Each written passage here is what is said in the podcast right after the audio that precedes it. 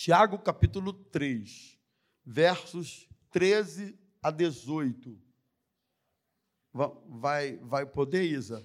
Tiago capítulo 3, versos 13 a 18. Podemos, irmãos?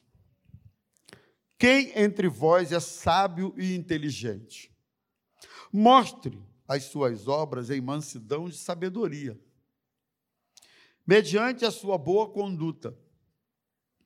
Se, pelo contrário, você tem em seu coração inveja amargurada e sentimento de rivalidade, não se gloriem disso, nem mintam contra a verdade.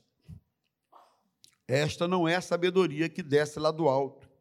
Pelo contrário, é terrena, animal e demoníaca.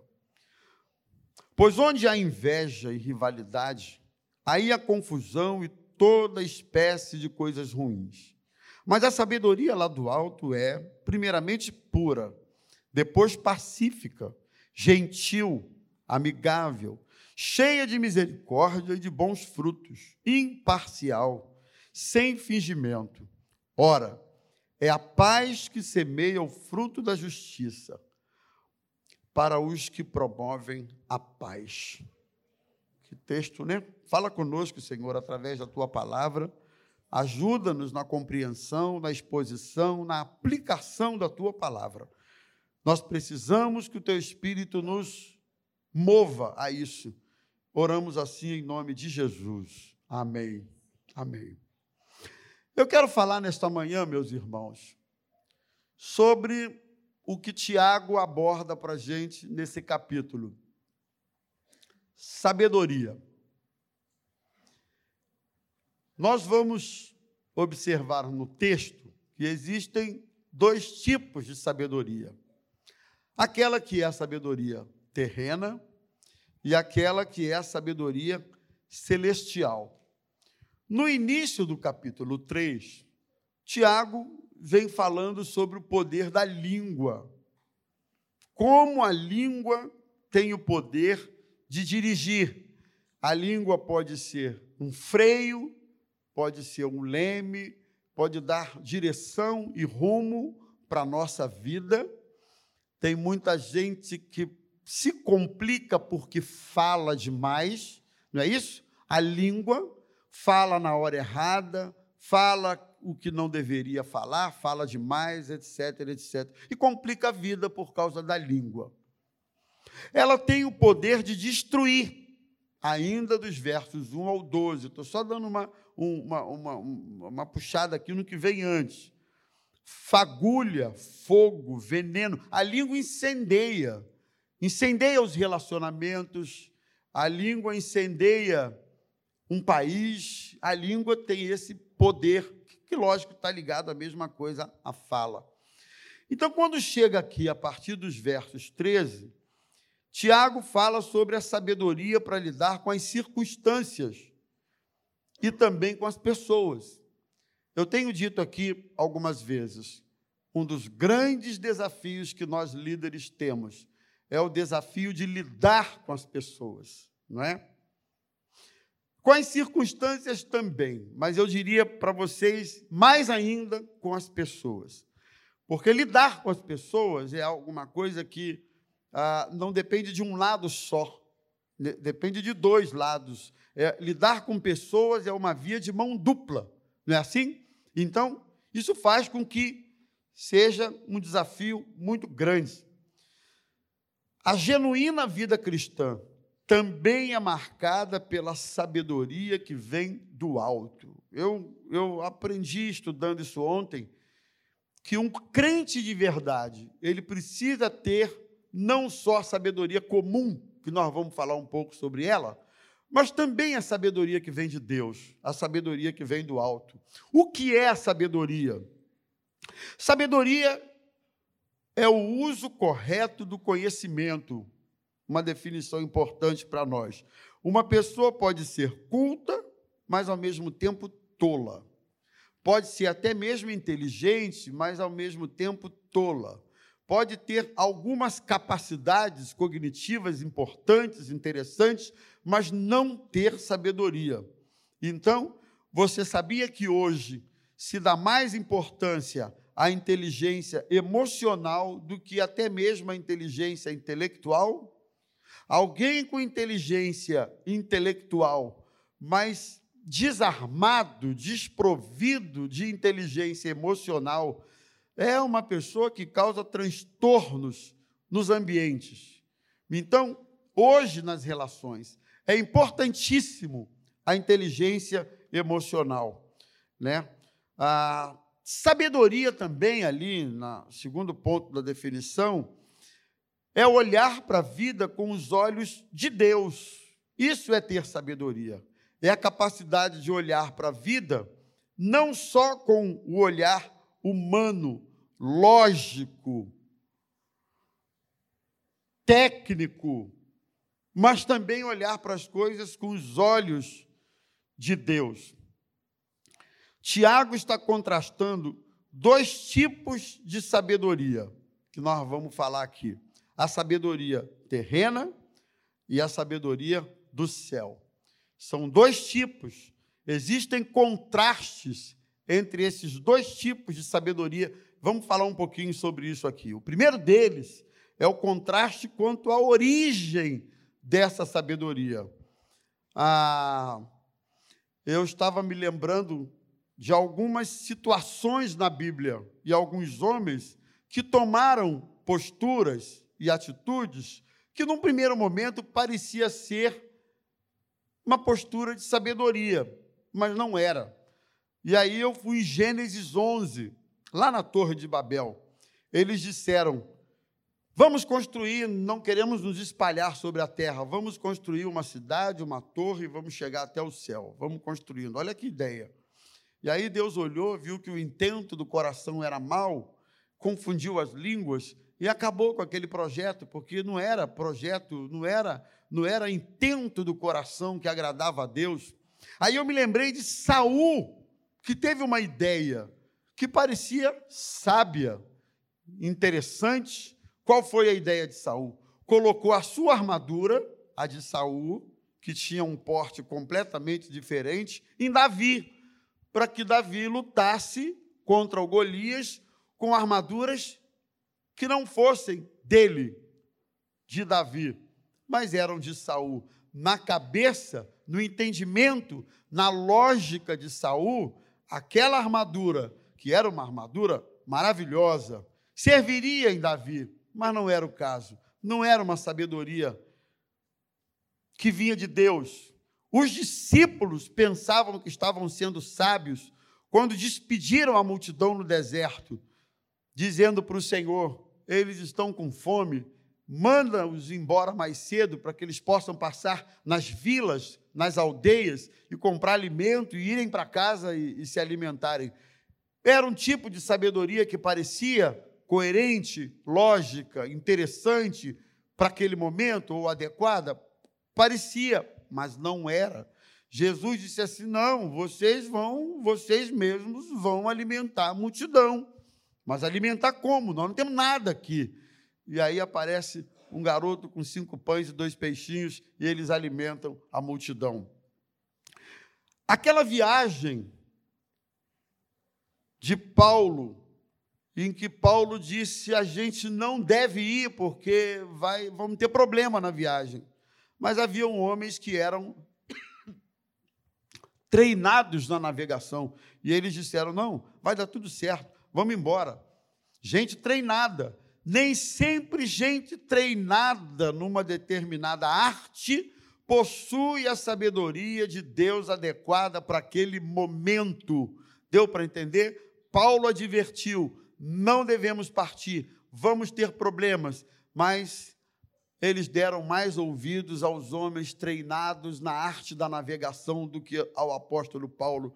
Percebe a diferença que vem do homem, da sabedoria, e a diferença que vem de Deus? Então, a sabedoria da terra possui três características na sua origem. Primeira delas, a sabedoria terrena que é a sabedoria deste mundo. A sabedoria deste mundo é tolice para Deus. E a sabedoria de Deus é loucura para este mundo. Paulo fala sobre isso. Então, essa sabedoria, que é a sabedoria terrena, vem da razão, enquanto a sabedoria de Deus nem sempre vem apenas da razão, mas ela vem da percepção espiritual, ou, como alguém gosta de dizer, da revelação. Sabedoria de Deus também pode vir como fonte de revelação para você, que alguém não percebe como você viu o que você viu, não entende como você pensou o que você pensou. Nós podemos chamar isso de revelação. Então, sabedoria do homem desemboca em fracasso, mas a sabedoria de Deus dura para sempre. 1 Coríntios, capítulo 1, verso 20, Paulo diz assim: Onde está o sábio? Escriba Onde está o questionador deste mundo? Não é fato que Deus tornou louca a sabedoria deste mundo, visto que na sabedoria de Deus o mundo não conheceu por sua loucura, por sua loucura própria. Deus achou por bem salvar os que creem pela loucura da pregação. Loucura. A sabedoria de Deus é loucura para este mundo. Interessante. Sabedoria animal ou não espiritual é uma é uma expressão que é o oposto da espiritual. Essa sabedoria está em oposição à nova, nossa nova natureza em Cristo Jesus. É uma sabedoria totalmente à parte do Espírito Santo de Deus. Eu descobri que a sabedoria animal ou não espiritual é uma sabedoria que escarnece das coisas espirituais, não dá valor às coisas espirituais. Vejam que coisa interessante. É o tempo que nós vivemos, que é a secularização deste mundo que nós estamos vivendo hoje. E depois a sabedoria demoníaca, que foi a sabedoria usada pela serpente para enganar Eva induzindo a querer ser igual a Deus, fazendo fazendo crer nas mentiras do diabo, sabedoria demoníaca. E aí eu encontrei um personagem na Bíblia, não é que ele teve uma sabedoria demoníaca, que foi Pedro. Lembra quando Pedro disse para Jesus: Senhor, não te permitas ir para a cruz, só não pode sofrer na cruz. Jesus repreendeu a Pedro como quem estivesse repreendendo um demônio. Fasta daqui, Satanás. Você não tem parte com isso aqui. Sabedoria do diabo, maligna. Né? Tem gente que parece que a, as entranhas funcionam na direção desse tipo de sabedoria, desse tipo de coisa. Sabedoria maligna, diabólica. Gente que arquiteta planos que são planos malignos que Deus nos dê discernimento e tenha a sabedoria do alto. Avança para mim aí, que é a verdadeira sabedoria que vem de Deus. A sabedoria que vem de Deus, sabedoria do alto, primeiro é fruto de oração. Se alguém necessita, Tiago capítulo 1, verso 5, peça a Deus. Você precisa de sabedoria do alto? Peça a Deus. Senhor, eu preciso de sabedoria. Eu, tô, eu preciso que o Senhor me, me, me faça enxergar, ver, perceber, sentir, definir coisas que com os meus olhos humanos eu não vou conseguir. Sabedoria do alto. Peça a Deus que a todos concede liberalmente. Segundo, a sabedoria do alto é dom de Deus. Todo dom perfeito vem do alto. É dom. Capítulo 1, verso 17. É Deus quem dá. Em Jesus, temos todos os tesouros da sabedoria escondido. Colossenses capítulo 2, verso 3. Essa sabedoria está na palavra, visto que ela nos torna sábios para a salvação. E aí Paulo escrevendo para Timóteo, ele diz que desde a infância você conhece as sagradas letras que podem torná-los sábio para a salvação. É o tipo de sabedoria que vem do alto revelação, de novo.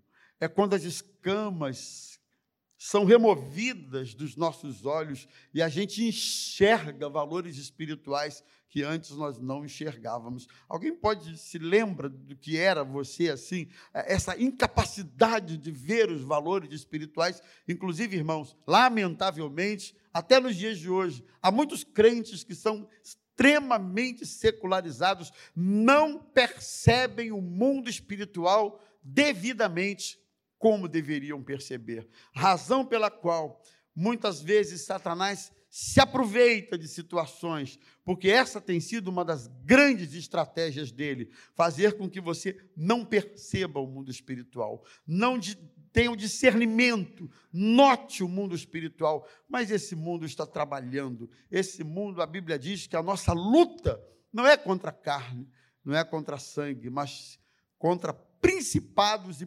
potestades que habitam, que trabalham nas regiões celestiais. É aí que está a sua luta. Você precisa discernir que por trás de um determinado problema, circunstância ou situação, não é o que parece comum que está diante dos seus olhos, mas há uma luta espiritual acontecendo por trás daquilo tudo. Nós precisamos ter esse discernimento. Estamos juntos até aqui? Então, sabedoria do alto. Mas existe também o contraste das características.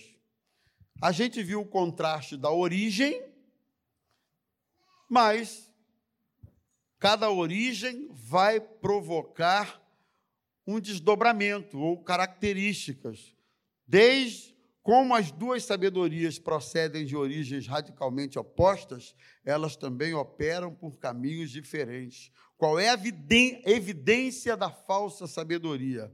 Inveja amargurada. Está aí no texto, 14 e 16. Cobiça. Inveja amargurada. Eu fiquei pensando, ruminando sobre isso. Será que existe inveja boa? Inveja inveja ah, que faça bem. Difícil. E aí Tiago diz assim: inveja amargurada. Porque, na verdade, o invejoso, ele é amargurado. O invejoso, ele é um insatisfeito. O, o invejoso é um recalcado. Poderia dizer assim? Cobiçoso. Cobiça. E aí, essa ambição, essa cobiça, ligado a Tiago 4,1, ele diz: vocês cobiçam e não tem nada. Ah, Tiago 4, verso 2, aliás. Vocês cobiçam e nada têm, matam, sentem inveja, mas nada pode obter.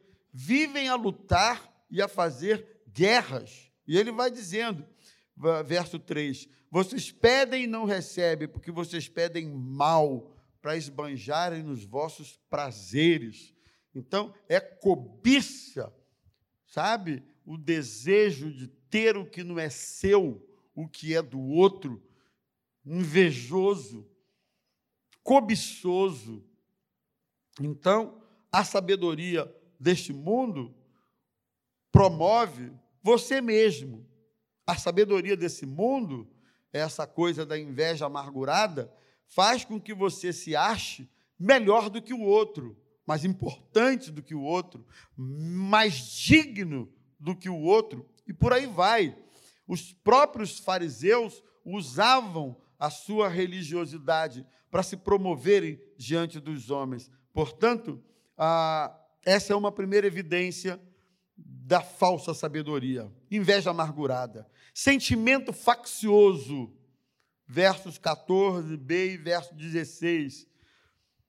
Sentimento faccioso, essa palavra significa partidarismo. Aí eu descobri que é a palavra usada por um político à carta de votos. Olha que coisa, que coisa, que. Partidarismo essa coisa do, do partido. A facção não se propõe a ser do todo. Um dos maiores problemas numa sociedade, numa igreja, né, é o partidarismo. Por que, que Paulo diz assim? Vocês estão dizendo eu sou de Paulo, eu sou de Pedro, eu sou de Cefas, eu sou de. Por acaso alguém desses morreu por vocês? Nós somos todos de Cristo. Não existe partido. A igreja não pode ser partidária. A igreja tem que ser um corpo unido, caminhando em direção de um mesmo propósito. Estamos juntos até aqui? Não tem partido, né? Sentimento faccioso. Como isso é perigoso. E depois a mentira. A inveja produz sentimento faccioso. Este promove a vaidade e a vaidade alimenta a mentira. Qual é a evidência da verdadeira sabedoria? O texto nos mostra as características da sabedoria que vem de Deus. Vamos em frente. São várias, são lindas, são maravilhosas. Mansidão. Mansidão não é fraqueza. Sabia? Ser manso não é ser fraco. Eu descobri que ser manso é poder sob controle. Ser manso é você poder, mas manter o controle do poder. Ser manso é você ter autonomia, saber, ter força, mas manter a sua força sob controle. Não é manter a sua força reprimida ou omissa. Não é isso, mas é controlada. Eu entendo como sob controle o seguinte: é empregar força na medida adequada, no tempo adequado, né? no modo adequado, da forma adequada. É isso. Ser manso é isso. A palavra era usada para um cavalo domesticado, que tinha o seu poder sob o controle. Né? Já viu a força do cavalo? E, e, e aí o, o domador, o cara que está no controle do cavalo, vai lá e e controla lá o, o animal, é, a força daquele animal está sob controle. Uma pessoa que não tem controle pessoal, não tem domínio próprio, não é sábia. Começa a falar, tosse vem, né? Estou devagarzinho assim porque eu estou saindo de uma, de uma, como é que fala? Fiz uma tomografia anteontem, secreção pulmonar, e estou me tratando ainda. Então, vocês tenham um pouquinho só de paciência. Segundo, pureza. Versículo 17. Mostra a importância da santidade. Deus é santo. Portanto, a sabedoria que vem de Deus é pura, livre de impureza, de mácula, de dolo. A sabedoria de Deus nos conduz à pureza de vida e a sabedoria do homem à amizade com o mundo. Pureza. E aí eu fiquei pensando, meu Deus, pureza nos nossos dias, pureza nos nossos tempos, pureza nesse momento que nós estamos vivendo. Isso é uma coisa que tem que vir de Deus. Se não vier de Deus, não vai rolar. Se não vier de Deus, não vai acontecer. Se não vier de Deus, não vai se concretizar. Paz, a sabedoria do homem leva a competição, rivalidade, guerra. Mas essa paz é produzida pela santidade, não pela complacência do erro. Não se trata de paz que encobre o pecado, mas da paz que é fruto da confissão do pecado. Confessar pecado e abandonar pecado também é uma fonte geradora de paz.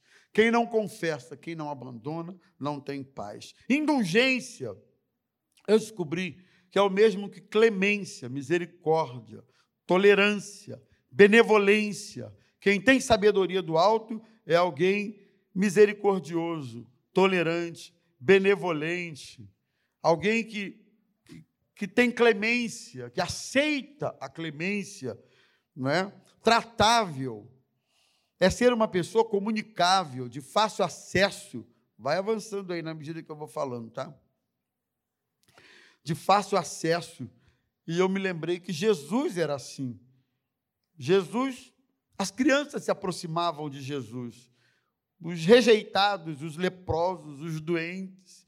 Os leprosos não se aproximavam dos, dos mestres da sinagoga, dos líderes da sinagoga, eles não poderiam. As crianças, eu não vejo as crianças se aproximando daqueles chefes de sinagoga, com as suas roupagens, com aquela, aquele paramento todo de alguém da sinagoga, enfim. Eu não vejo as crianças, mas Jesus não. Eu, eu, acho que o bêbado devia se aproximar de Jesus, né? Os bêbados, as prostitutas, os rejeitados, todos eles se aproximavam de Jesus, porque Jesus era acessível. Jesus era alguém que se deixava aproximar. Isso é uma característica de alguém que vem, que tem sabedoria do alto. É bom estar perto da pessoa, é gostoso ficar perto dele, conversar com ele. Tem gente que você conversa com ela, parece que ela está escaneando você de cima a baixo, analisando cada palavra, cada movimento do seu rosto, sabe? Gente que escaneia você, e esse, esse scanner beira a julgamento mesmo, você não se sente à vontade para falar. E eu acho que Jesus não era assim as pessoas chegavam, falavam, diziam, abriam o coração. Sabedoria do alto é aquela sabedoria em que as pessoas se aproximam de mim e gostam, e se abrem, e conversam, e não têm vergonha de ser quem elas são. Eu acho isso lindo, né? Não é? As pessoas, quando chegam perto de você, Zazar, é tão bom quando elas podem ser quem são de fato, conversar, sorrir, chorar, brincar, gesticular, falar. Eu não quero, como pastor da igreja, que alguém chegue para mim, pastor, posso falar com o Senhor, e aí, poderosíssimo, amantíssimo, sai fora. Tem gente que chega, né, para falar assim. Tudo bem que o Ivani tem uma aura assim diferente, parece uma coisa meio de profeta maior, mas é gente boa toda a vida. Conversa com ele. Abre o coração. For chegar para falar para a gente aqui, nós somos iguais. O microfone não faz de mim diferente ou muito menos melhor do que ninguém. Nós somos iguais diante de Deus, somos iguais diante dos outros. Tanto você tem necessidade de abrir o coração para mim, como você não sabe, eu vou te fazer uma revelação que talvez seja bombástica. Eu também tenho uma necessidade enorme de abrir o meu coração. Enorme. Então, somos todos iguais, tratáveis. Tem um cara na Bíblia, estou me lembrando aqui, era o Nabal, marido de Abigail. Nabal era truculento, intratável, grosso, inacessível. Ninguém podia chegar perto do Nabal, menos a mulher dele, para ponderar alguma coisa, porque o cara não aceitava. Acabou morrendo e a viúva casou com Davi, se deu mal. Então tem marido que é assim, truculento, intratável. Tem pai que é assim, tem mulher que é assim, truculenta. Desculpa, mas eu acho que também tem mulher que é intratável. Você não consegue falar, ela não ouve, ela não escuta, não quer saber de nada. Tem filho que é assim, e por aí vai. Mas a sabedoria que vem do alto é aquela que permite que sejamos acessíveis às pessoas, não é? Nós estamos vivendo um tempo em que estamos brigando muito por causa de ideias e menosprezando pessoas. Você pode ter a ideia diferente da minha, mas você é importante para mim. Eu não sei em quem você vai votar e nem me interessa saber. Eu só sei que você, Aline, é importante para mim. Você, Girlene, é importante para mim. Você, Marquinho, é importante para mim. Vivi, você é importante para mim. Você pode ter ideia diferente da minha, mas o que nos une precisa ser maior, mais poderoso, mais forte, mais eficiente e eterno do que aquilo que nos separa. Amém? Precisamos ser pessoas assim, plena de misericórdia. Essa sabedoria controlada pela misericórdia. Bons frutos. Quem não produz frutos, produz galhos. A sabedoria de Deus é prática, ela muda a vida e produz bons frutos para a glória de Deus. Imparcial. Quando você tem sabedoria de Deus, você julga conforme a verdade. Em amor. Não existe jogo de interesse. de nenhum tipo. E aí nós vamos ter o contraste dos resultados. Cada um desses tem os seus contrastes e os resultados não poderiam ser diferentes. A origem determina os resultados. A sabedoria do mundo produz resultados mundanos. A sabedoria espiritual, resultados espirituais, espirituais. A sabedoria do mundo produz problemas, inveja, confusão, todo tipo de coisa ruim. A palavra confusão significa desordem, que dá instabilidade. Interessante. E a sabedoria de Deus produz bênção. Verso 18. Vida reta, versículo 13. Uma pessoa sábia é conhecida pela sua vida irrepreensível, conduta santa, obras dignas de Deus. Uma pessoa sábia não apenas fala, mas ela faz. E fruto de justiça, a vida cristã é uma semeadura e uma colheita. Colhemos o que semeamos. Tudo que você semeia, você vai colher. E finalmente, meus irmãos, na minha conclusão, uma pessoa sábia jamais proclama as suas virtudes. Eu quero terminar colocando isso aí. A sabedoria que vem de Deus não precisa de autopromoção, de autoproclamação. A sabedoria que vem de Deus não precisa de autorreivindicação. Quem tem sabedoria de Deus não precisa reivindicar isso. Ele é visto como tal, percebido e ele é reconhecido como tal. Portanto, uma pessoa sábia jamais proclama as suas virtudes. E o tolo, suas palavras sempre provocarão inveja, rivalidade, divisão e guerras. Portanto, que nesta manhã possamos buscar a sabedoria que não é terrena, que não é humana, que não é passageira, que não é temporal, mas que tenhamos a sabedoria que vem de Deus. Que esse espírito de sabedoria seja derramado sobre essa igreja, sobre você, pai, sobre você, mãe, filho, filha, esposo, esposa, pastor, esposa, líder, diácono, adolescente, que essa sabedoria, que ele possa nos batizar, aspas na expressão que eu vou usar, com esse batismo, o batismo da sabedoria. E eu creio, irmãos, que a sabedoria que vem do alto, ela não só reflete nas questões da eternidade, obviamente, mas a sabedoria que vem do alto reflete numa vida mais plena, mais abençoada, mais bonita, mais que reflita mais a glória de Deus. Né, nesses meus anos de vida e de caminhada, eu já falei isso aqui algumas vezes e só vou repetir como eu tenho visto gente boa, mas que por falta de sabedoria tem trazido prejuízos enormes para a sua vida, que não tem a ver com Deus nem com o diabo, mas simplesmente com a falta de sabedoria. Que Ele nos abençoe, que Ele fale conosco e que isso possa ser uma realidade na nossa vida.